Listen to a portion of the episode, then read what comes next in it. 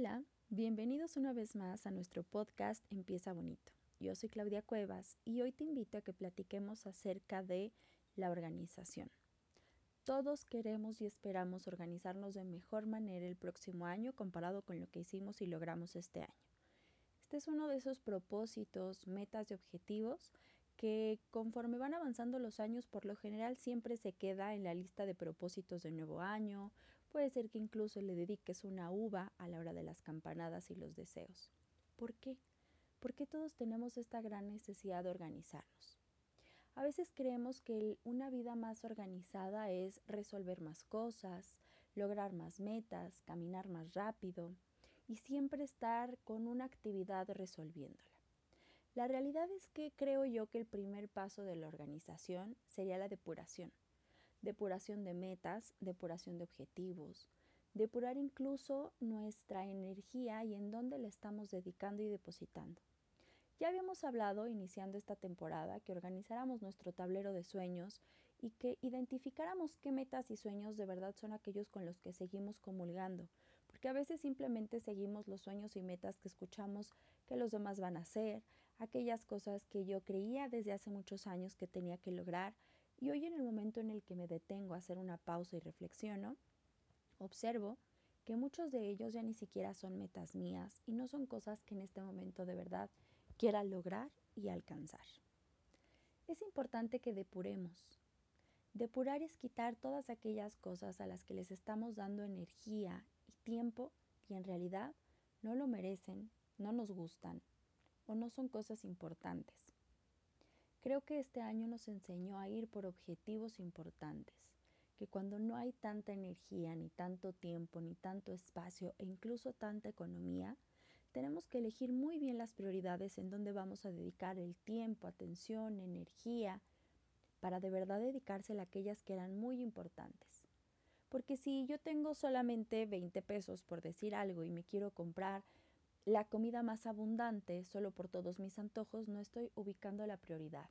La prioridad es un antojo, la prioridad es alimentarme, la prioridad cuál es.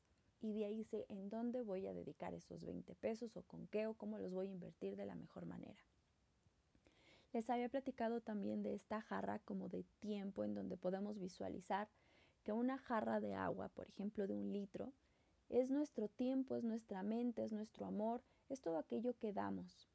Y si de repente tengo un sinfín de vasos para depositarle, el vaso del trabajo, el vaso de la maternidad, el vaso de la organización de la casa, el vaso de los amigos, el vaso de la familia, el vaso de, de, de, de repente un litro de agua no te es suficiente para poder llenar todos esos vasos que tienes alrededor esperando. Entonces es necesario priorizar y saber en dónde de verdad necesitas depositar la cantidad de agua que tienes para no quedarte frustrado y debiendo. Depurar es eso, saber de verdad cuánto espacio tengo en mi casa para sacar aquello que me está quitando tiempo, espacio. En mi mente solamente es un grillito que me dice mira cuántas cosas tienes acumuladas. Depurar la cantidad de actividades que te pones. ¿Cuántas de esas actividades de verdad son importantes y cuáles puedes ir eliminando para que no te sientas tan abrumada o abrumado sintiendo que no alcanzas a llegar a todas o cumplirlas? También depurar las personas. Esto puede sonar un poco feo y cruel, pero con depurar a las personas es que de verdad observemos de cuántas personas nos rodeamos.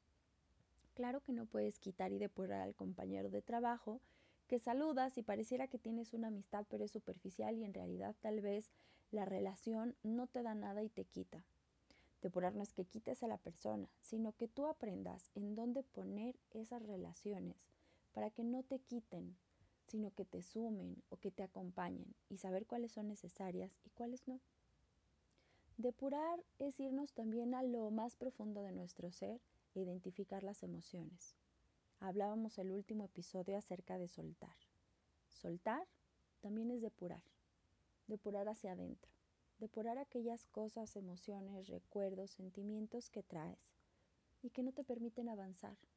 Por un yo debería de haber sido esto, yo tendría que haber logrado lo otro, yo hubiera querido que, cómo no aproveché esto, son cosas que ya pasaron y que el que nos detengamos tanto tiempo en ellas no nos ayuda.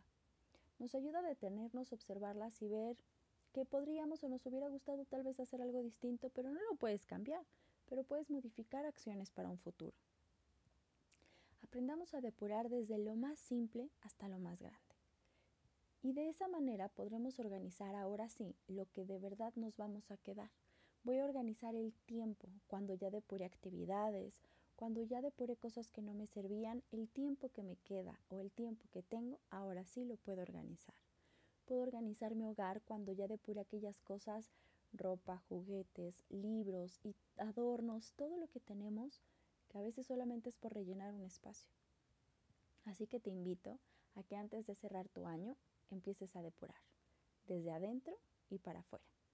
Nosotros nos escuchamos mañana en otro episodio en Empieza Bonito y me encantaría leerte en mis redes sociales. Recuerda que en todas nos encuentras como Caves Girls. Bye bye, bonito día.